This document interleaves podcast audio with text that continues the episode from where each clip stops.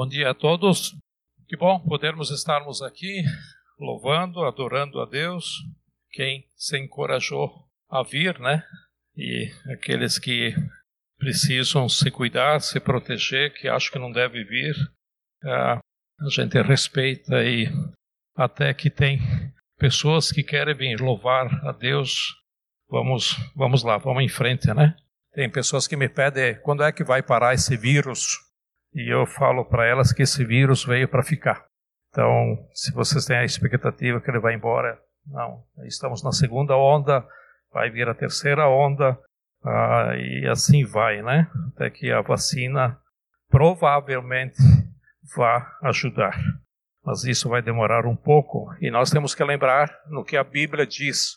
A Bíblia deixa bem claro que nós estamos no final dos tempos. Nós estamos no começo das dores e, e ela fala que virá pestes, epidemias, terremotos, vulcões. Quem acompanhou os noticiários essa semana, não sei se vocês perceberam o número de vulcões nos últimos 15 dias que é, vieram à tona. Né? Na, eh, na Sicília, na Itália, teve cidades que chovia pedras, pedrinhas, né, cobriu ruas, casas por causa da cinza dos vulcões nas Filipinas, em vários lugares, muitos vulcões. Então a Bíblia fala isso. Nós não podemos fechar os olhos para isso. Joia? Então nós estamos chegando no final dos tempos, na, são sinais da volta de Cristo, e tanto que isso pode ser até iminente. Tá? Então, uh, estejam alegres alegres por isso. Não fiquem tristes. Se alguém tem tristeza por causa disso, eu gostaria de saber porque eu quero ajudá-lo. Ok? Nós vamos abrir nossas Bíblias no livro de Romanos, capítulo 8. Nós vamos ler os versículos 31 até o 39. Depois desse trecho, Tá? Eu vou citar vários outros trechos. Vocês não precisam abrir, só se você quiser anotar, você só acompanha na tela. Mas se você quiser anotar, tudo bem, eu vou andar um pouco rápido depois. E vamos ver aqui. Romanos 8 é um texto muito conhecido por todos nós, mas vamos tentar tirar alguma coisa mais daqui hoje, tá? E do versículo 31 diz: Que diremos, pois, diante dessas coisas? Se Deus é por nós, quem será contra nós? Será que é o coronavírus? Será que é o medo?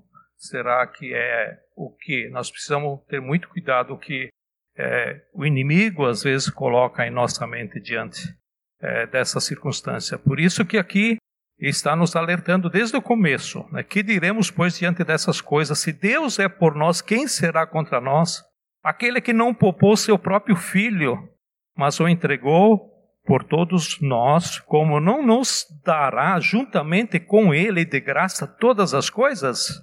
Quem fará alguma acusação contra os escolhidos de Deus? É Deus quem os justifica. Quem os condenará? Foi Cristo Jesus que morreu e mais, que ressuscitou e está à direita de Deus e também intercede por nós. Quem nos separará do amor de Cristo? Será tribulação, ou angústia, ou perseguição, ou fome, ou nudez, ou perigo, ou espada?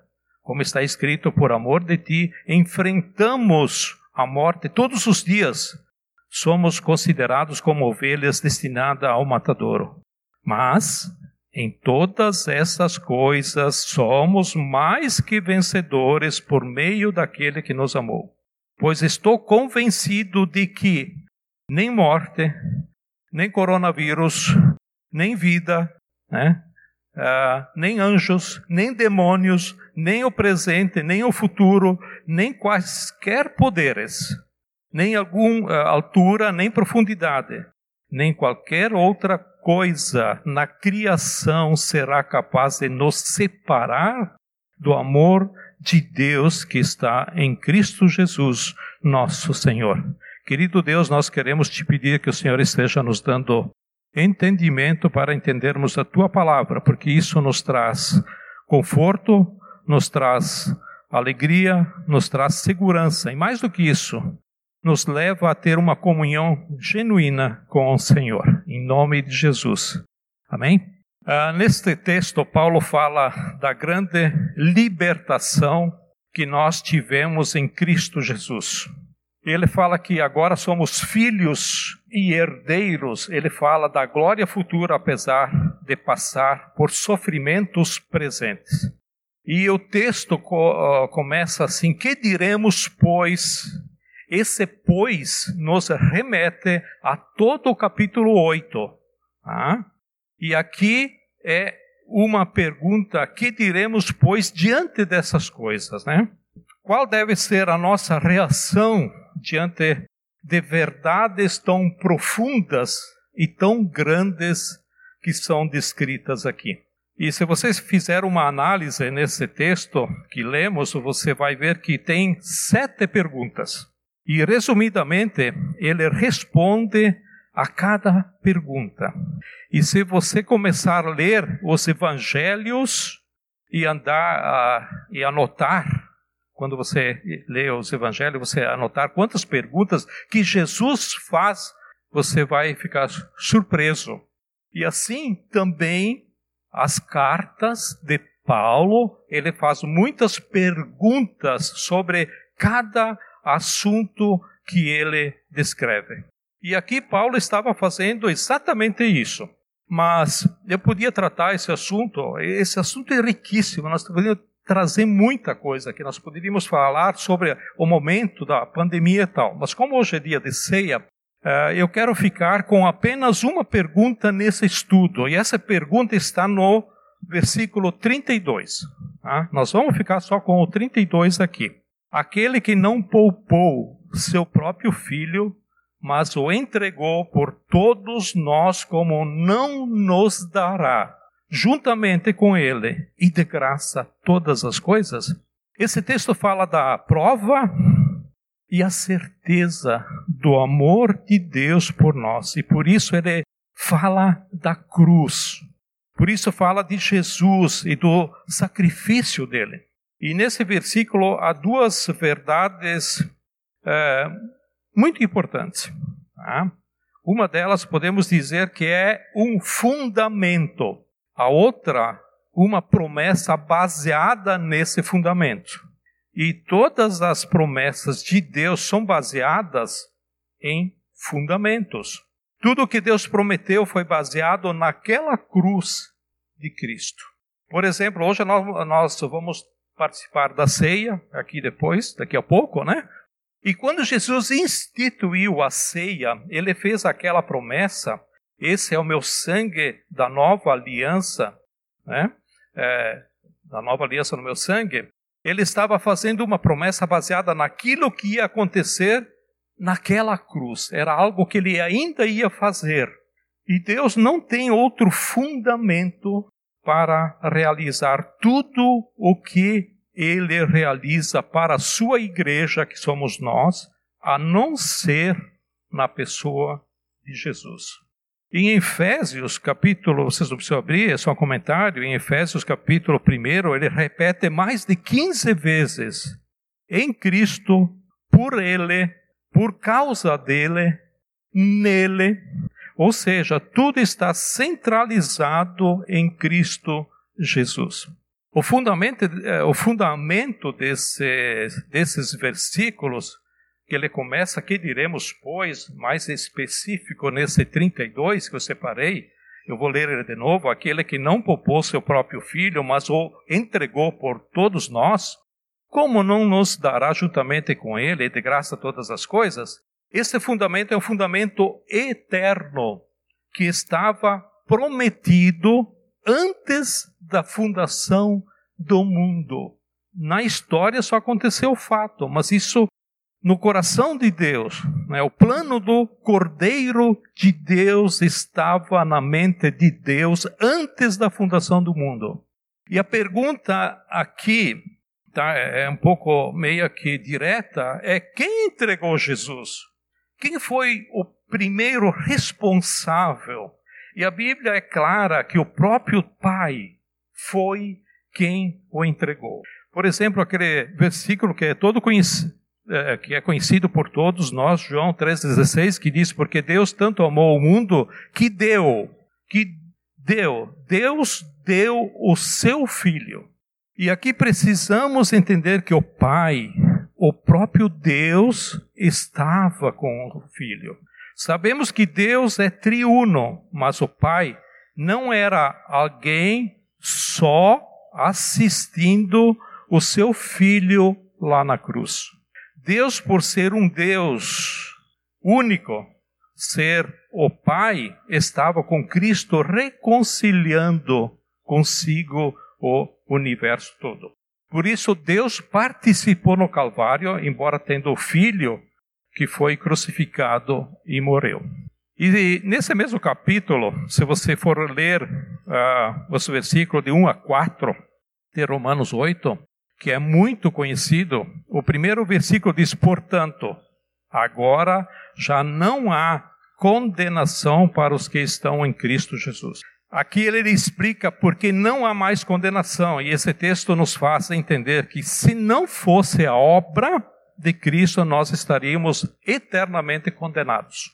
Mas, agora, por causa do sacrifício de Cristo, não há mais condenação para os que estão em Cristo Jesus.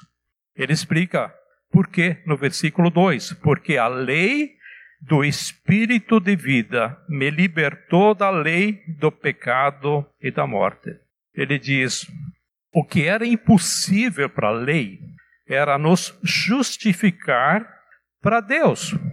Nenhum de nós tinha condição de cumprir toda a lei de Deus. Nós estávamos debaixo de uma sentença. A Bíblia diz que há uma maldição para aqueles que estão debaixo da lei. Mesmo a lei sendo boa, ela sendo santa, ela sendo justa, mas nós não podemos responder ao que a lei pode é, pede para nós. Por isso que Jesus veio aqui e cumpriu toda a lei. Jesus ele satisfez plenamente toda a exigência da lei. Por isso que ele pode agora nos livrar dessa situação terrível que nós que nós nos encontrávamos. E ele diz no versículo 3 desse Romano 8, aquilo que a lei fora incapaz de fazer por estar enfraquecida pela carne, Deus o fez. Deus fez o quê? Enviando o seu próprio filho, à semelhança do homem pecador, como oferta pelo pecado. Foi Deus quem enviou seu filho, sendo essa a maior prova de amor por nós. Por exemplo, se você for ver esse versículo, Romanos 8,32, que estamos vendo, ah, que eh, nós acabamos de ler, a igreja primitiva, a igreja no começo, ela tinha uma visão clara que foi o próprio Deus usando o Império Romano, os religiosos da época, que conduziam o próprio Cristo à cruz do Calvário. E a igreja daquela época, ela entendia isso, estava claro para ela. E se você ler 1 Coríntios 2,8, fala que os poderosos da época não entendiam isso. A igreja entendia, mas os poderosos não entendiam. E Deus usou a situação desse momento para plantar a semente da igreja, porque ainda não existia igreja naquele momento. Olha o que diz, uh, o, o, versículo diz: nenhum, uh, esse é 1 Coríntios 2,8, nenhum dos poderosos desta era o entendeu. Pois se eu tivesse entendido, não teriam crucificado o Senhor da glória. Aqui fala que se os poderosos poderiam entender o mistério que estava aí com Jesus, eles jamais teriam crucificado como diz aí o Senhor da glória. Em Atos capítulo 4, versículo 27 e 28, de fato, Herodes e Pôncio Pilatos reuniram-se com os gentios e com o povo de Israel nesta cidade para conspirar contra o seu santo servo Jesus, a quem ungiste. Fizeram o que, os, o que o teu poder e a tua vontade havia decidido. Olha aqui que interessante. Fizeram o que? O teu poder, o poder de quem? De Deus. A vontade de quem? De Deus, do Pai. Havia decidido de antemão que acontecesse. A igreja primitiva é muito clara, onde eles acreditavam na soberania de Deus.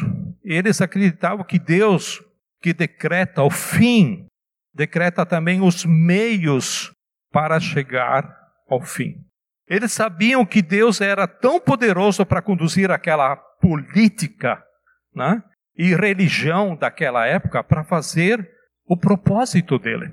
Por exemplo, no Velho Testamento, Isaías, mais ou menos 600 anos antes de Jesus, já falava da crucificação de Jesus de maneira muito clara, sendo Deus que iria entregá-lo naquela cruz. Por exemplo, Isaías 53, 6. Bem no finalzinho do versículo, do, do versículo 6 diz: O Senhor fez cair sobre ele a iniquidade de todos nós. E no mesmo Isaías 53, 53, eh, versículo 10, capítulo 53, versículo 10, o começo do versículo diz: Foi a vontade do Senhor em fazer o quê? Esmagá-lo. E fazer o quê? Ficar feliz? Sofrer. Porque não tinha outro jeito de Deus nos reconciliar com Ele que não fosse através da cruz de Cristo. Segundo Coríntios capítulo 5, versículo 21 diz: Deus tornou pecado por nós aquele que não tinha pecado, para que nele nos tornássemos, cada um de nós, nos tornássemos justiça de Deus. Foi Deus que o fez pecado por nós com o propósito que nós fôssemos justificados diante de Deus. Por que, que Deus não poupou seu filho?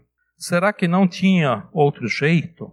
Lá no Getsemane, quando chegou o seu momento de ir para a cruz, Jesus, ele disse que, se for possível, se tiver outro meio de haver uma reconciliação com seus filhos, né, sem que eu passasse por esse cálice da tua ira, né, é, Jesus diz: Pai, se for possível, passa de mim esse cálice. Ele sabia que para poder nos reconciliar-nos com Deus, ele tinha que ser julgado no nosso lugar. Isaías diz: O castigo que nos traz a paz estava sobre ele, e pelas suas pisaduras nós fomos sarados. Isaías 53. Por que Deus não poupou seu filho? Porque não tinha outra maneira. Não tinha. A santidade de Deus, o caráter de Deus, não permitiu varrer os nossos pecados debaixo do tapete. O pecado tinha que ser julgado. Deus não perdoa pecados a não ser por Jesus. O pecado foi julgado lá na cruz. Pecado ou é julgado na cruz, como foi, ou ele é julgado no inferno para aqueles que não creem em Jesus. E a resposta que podemos ter aqui é que Deus não poupou seu filho, pois foi a única maneira de Deus ser justo e justificador ao mesmo tempo. Por isso que Romanos, voltando atrás, no capítulo 3, versículo 21 até o 24, diz: Mas agora se manifestou uma justiça que provém de Deus, independente da lei, da qual testemunham a lei e os profetas. Justiça de Deus, o que? Mediante a fé. Preste atenção aqui. A fé é um meio que Deus nos dá para crer no sacrifício de Cristo. Nós não somos salvos pela fé. Nós não somos salvos pela fé. E eu já falei isso. Mas aqui, ó, nós somos salvos mediante a fé, que é o dom que Deus nos dá para crermos no sacrifício de Jesus na cruz. Por isso que às vezes a gente fala de Jesus para as pessoas, certas pessoas não entra, não entra, não entra, não. É o dom, é o dom, certo? E o versículo 22, por isso ele diz que a justiça de Deus mediante a fé em Jesus Cristo para todos os que creem. Não há distinção, pois todos pecaram e estão destituídos da glória de Deus. E aí ele fala assim no versículo 24: sendo justificados gratuitamente por sua graça. Parece até uma repetição desnecessária, né? Mas o Espírito Santo sabe a dificuldade que nós temos de entender a graça de Deus. A graça de Deus nos humilha e nos humilha muito. Parece que nós queremos sempre ter um pedacinho de participação nisso que Jesus fez por nós. Martinho Lutero deixou escrito uma declaração, eu vou ler aqui para vocês, é bem curtinha, tá? Olha o que, que ele disse. Faz 25 anos que eu prego e ensino a justificação pela fé, somente mediante a, o sacrifício de Cristo, mas ele, ele, eu me vejo constantemente tentando comparecer diante de Deus com alguma coisa na minha mão que possa justificar o que, o que Deus fez por mim. Martinho Lutero fala isso. Por isso, eu levei anos para entender a graça de Deus. E eu percebo que aqui no nosso meio tem dificuldade, muitas pessoas têm dificuldade de entender. Eu vejo aqui na frente, às vezes, pessoas que vêm dar estudo, ah, mas se sempre é condicionado. Se você fizer, Deus te abençoa. Ou tem que, né? Então, realmente, essa é uma luta de todos nós. Eu levei anos para entender. Por isso que eu, eu esmoro poder falar sobre a graça. Já estou preparando estu outro estudo no próximo, também quero falar sobre isso. Não só crer, mas descansar. Descansar na obra de Jesus na sem ter aquele ter, eu tenho que ser, eu tenho que fazer, eu tenho, eu tenho. Onde é que eu vou descansar? E voltando aqui para Romanos 3, fala no versículo 24. Sendo justificado gratuitamente. Bah, que dificuldade que nós temos. Imagina de graça Deus fazer isso por mim. Como assim? Sendo justificado gratuitamente por sua graça, por meio da redenção que há em Cristo Jesus Deus o ofereceu como sacrifício para a propiciação. E aqui, outra vez está aqui a palavra, ó, mediante a fé, mediante a fé, pelo seu sangue, demonstrando a sua justiça. Em sua tolerância havia deixado impunes os pecados anteriormente cometidos. O versículo 25, o versículo 25 diz: Deus o ofereceu como sacrifício. Ou seja, foi Deus que propôs a morte de Cristo como sacrifício. Paulo deixa claro que a única maneira de Deus ser justo e justificador foi através da cruz. Se a cruz não existisse, Deus continuaria sendo santo, justo e perfeito, ele não iria mudar. Mas nós continuaríamos eternamente separados de Deus. Só a cruz pode realmente manifestar a justiça de Deus. Por isso que Jesus teve que sofrer a ira de Deus para que agora pudéssemos, pudéssemos ser adotados como filhos de Deus, porque somos justificados. Ser justificado é muito mais do que ser perdoado. Ser justificado é ser declarado inocente. A morte de Cristo na cruz satisfez plenamente a santidade de Deus, por isso nós fomos declarados inocentes.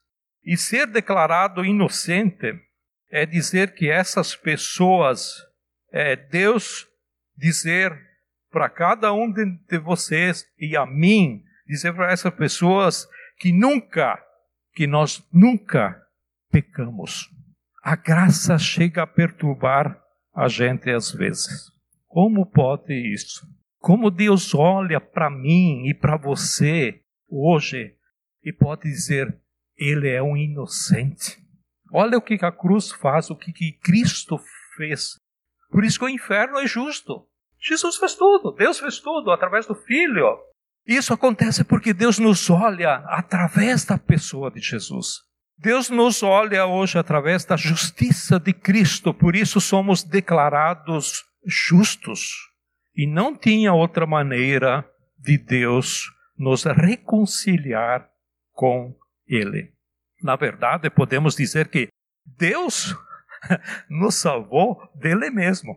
É, Deus nos salvou dele mesmo. Deus nos salvou da sua ira, da sua justiça através da cruz de Cristo. Deus nos salvou dele mesmo. Tem muita gente que tem medo do diabo, né? O diabo existe, é claro. Ele é, não estou dando elogio nenhum para ele. Ele é tentador, ele é inimigo, ele procura nos enganar, mas essas pessoas devem ter medo é da ira santa de Deus. A ira santa um dia vai colocar sobre todos aqueles que não creram e não aceitaram a Jesus como seu substituto, substituto, né? Aí na, na cruz ele vai colocar eles. Jesus uh, foi feito maldição, como uh, ele foi feito maldição no nosso lugar e no seu lugar. Então Jesus realmente vai colocar essa ira sobre Deus vai colocar sobre essas pessoas que não aceitaram a Jesus. Essas pessoas têm que temer é isso, é a ira santa de Deus, não temer o diabo, porque é a condenação, se não há através de Jesus. Veja lá no, em Gálatas, eu vou ler um trecho aqui um pouquinho extenso, vocês acompanham aí na tela. Veja lá em Gálatas 3, versículo 10 até o 14. Já os que se apoiam na prática da lei estão debaixo da maldição. Pois está escrito: todo aquele que não persiste em praticar todas as coisas escrito no livro da lei, é evidente que diante de Deus ninguém é justificado pela lei, pois, pois o justo viverá pela fé. Eu fico bravo quando tem pessoas aqui na frente que vai lá buscar o Velho Testamento e botam um, ah, mas no Velho Testamento você tem que, você tem que. Cara, Jesus fez isso para os judeus e agora bota um peso para cima de nós. E vamos fazer o que com o Novo Testamento? Vamos fazer o que com a obra de Cristo na cruz? 11. É evidente que diante de Deus ninguém é justificado pela lei, pois o justo viverá pela fé. A lei não é baseada na fé, ao contrário, quem praticar estas coisas, por elas viverá. Então, se você vive na lei, você não tem que viver um, uma regrinha só. Só os judeus tinham mais de 500 leis. E se pisavam na bola num, errou, está condenado. Aqui no caso, fala, né, ele estaria debaixo da condenação. Presta atenção agora em dentro do versículo 13. Cristo redimiu da maldição da lei quando se tornou, quando ele, ele próprio, né, se tornou maldição em nosso lugar, pois está escrito: Maldito todo aquele que for pendurado num madeiro. E para que ele fez isso? 14. Isso para que em Cristo Jesus a bênção de Abraão chegasse também aos gentios. Quem são os gentios? Cada um de vocês. Somos nós. Quem não é judeu é gentil, tá? Para que recebêssemos a promessa do Espírito mediante, de novo, mediante a fé. Então a Bíblia deixa claro que não tinha outra maneira, foi a única maneira que Deus podia nos reconciliar com Deus. Esse é o fundamento de Romanos, aquele versículo que separei, 8:32, mas também esse versículo tem uma promessa. O versículo 32 diz assim: Aquele que não poupou seu filho, mas o entregou por todos nós. E aí ele faz uma pergunta, né? Como não nos dará juntamente com ele de graça todas as coisas? Paulo quer dizer, se foi feito o mais difícil, será que o mais fácil não vai ser feito? É isso que Paulo quer dizer em outras palavras. Se Deus fez o mais difícil, que deu o seu filho, será que ele vai nos abandonar e vai nos deixar morrer na praia? Esse fundamento da cruz é uma garantia da promessa de que Deus está conosco todos os dias. Não é só o dia que eu vou orar lá no meu quarto, tirar o meu tempo para orar, e o dia que eu não fizer isso, Deus também vai estar presente. A questão é a diferença da comunhão você com Deus, né? De que nós vamos ter uma vida eterna com Jesus, onde tudo isso está fundamentado na pessoa e na obra de Jesus. Se Deus fez o mais difícil, será que Ele não vai fazer o mais fácil? Né? Paulo está questionando isso. E em Filipenses a Bíblia diz: aquele que começou uma boa obra em vós é poderoso ou vai completá-la até o dia de Cristo, né? Eu sei que todos nós temos lutas grandes em relação a isso na nossa caminhada, enfrentamos dificuldades, tem dias que estamos abatidos, desanimados. Por isso nós temos que ler e orar essas verdades, para que o Espírito Santo nos alimente para continuar a nossa caminhada, aguardando essa verdade até a volta de Cristo. O nosso descanso é no sacrifício de Cristo Jesus. Mesmo que nós tenhamos ainda que passar por alguns momentos difíceis na nossa caminhada, nós ainda vamos passar por dificuldade aqui, mas nós temos que ter um alvo. Nós temos que estar olhando para Jesus, que é o consumador da nossa fé. O próprio Jesus tinha um propósito, um alvo na sua vida. E nós temos que ter um, em mente sempre essa verdade que nós fomos salvos da condenação, do poder do pecado e um dia vamos ser salvos da presença do pecado. Eu quero terminar lendo um texto bem maravilhoso. Né? Vou esticar um pouquinho mais, mas é bem interessante isso aqui. É um detalhe que o apóstolo Paulo fala em Romanos mesmo. Tá? Se vocês leiam todo o livro, o capítulo de Romano em casa, que vai ser maravilhoso. Eu vou ler do 18 até 25. Olha só o que, ele diz. Considero que os nossos sofrimentos atuais não podem ser comparados com a glória que em nós será revelada. A natureza, está falando da natureza do mundo agora, está criada, aguarda com grande expectativa que os filhos de Deus sejam revelados pois ela foi submetida à inutilidade, não pela sua própria escolha, não foi a natureza que escolheu, mas por causa da vontade daquele que o sujeitou, na esperança de que a própria natureza criada será libertada da escravidão, da decadência em que se encontra, recebendo a gloriosa liberdade dos filhos de Deus.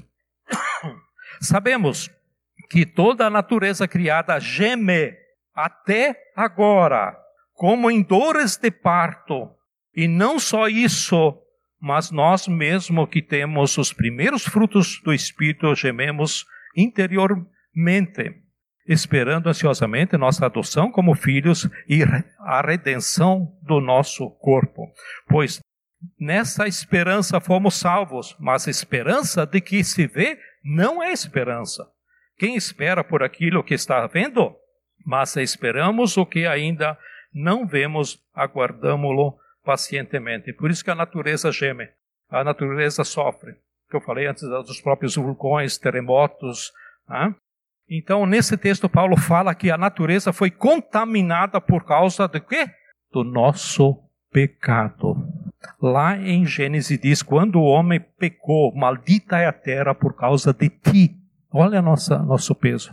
E disso Jesus nos livrou. É justamente isso que Paulo fala aqui. Toda a criação aguarda a redenção dos filhos de Deus. Parece que a natureza tem consciência que primeiro os filhos de Deus vão ser redimidos, resgatados, libertados, para que depois haja a redenção de toda a criação de Deus. Porque ele foi obediente até a morte e morte de cruz. Foi a única maneira, não tinha outro jeito de nós sermos julgados por Deus, de nós sermos declarados justificados, inocentes diante de Deus. Meu desejo é que o Espírito Santo te convença e trabalhe nessas verdades em sua vida, porque isso é básico por tudo. Isso tem que estar vivo dentro de nós. Então, releio alguns desses versículos, ore pedindo ao Espírito Santo que te ilumine para que essa palavra possa produzir fé no seu coração ou na sua mente, onde logo, logo vamos ser redimidos e até a natureza será está querendo e aguardando que entendamos logo o que Jesus fez naquela cruz. Nós vamos celebrar esse Jesus que foi a única saída que Jesus teve por nós. Através do pão que está aqui à frente, que representa o corpo de Jesus que morreu naquela cruz por você e por mim. E também com o vinho que representa o sangue derramado naquela cruz para perdoar os teus e os meus pecados. Querido Deus, quero te agradecer por esse momento tão importante na nossa vida. Te agradecer por cada um de nós e por aquelas pessoas que não estiveram aqui. Algumas vão estar daqui a pouco, ó Deus. Mas tem aquelas que não estão aqui, ó, por uma razão, por outra, Senhor, tenha misericórdia, cuida delas e abençoa elas também, ó Pai. Jesus, nós estamos diante de uma situação que nós cremos que o Senhor está usando esses meios, como o Senhor usou os religiosos na época, a política da época. O Senhor está usando essa circunstância para alguma situação. E a tua palavra diz que está, estamos próximos, estamos na véspera da tua volta, Deus. Que possamos entender isso. Jesus fala isso conosco. E que não ficamos olhando para circunstâncias de acusações dentro da área. Ah, política, dentro da área da ciência. Jesus, nós confiamos em Ti, nós queremos entender isso e queremos olhar para o Senhor, porque Tu és o Senhor e Tu estás no controle de tudo. Abençoa cada um, ó Deus, que está aqui e nós te louvamos por aquilo que o Senhor vai fazer nas nossas vidas, em nome de Jesus. Amém?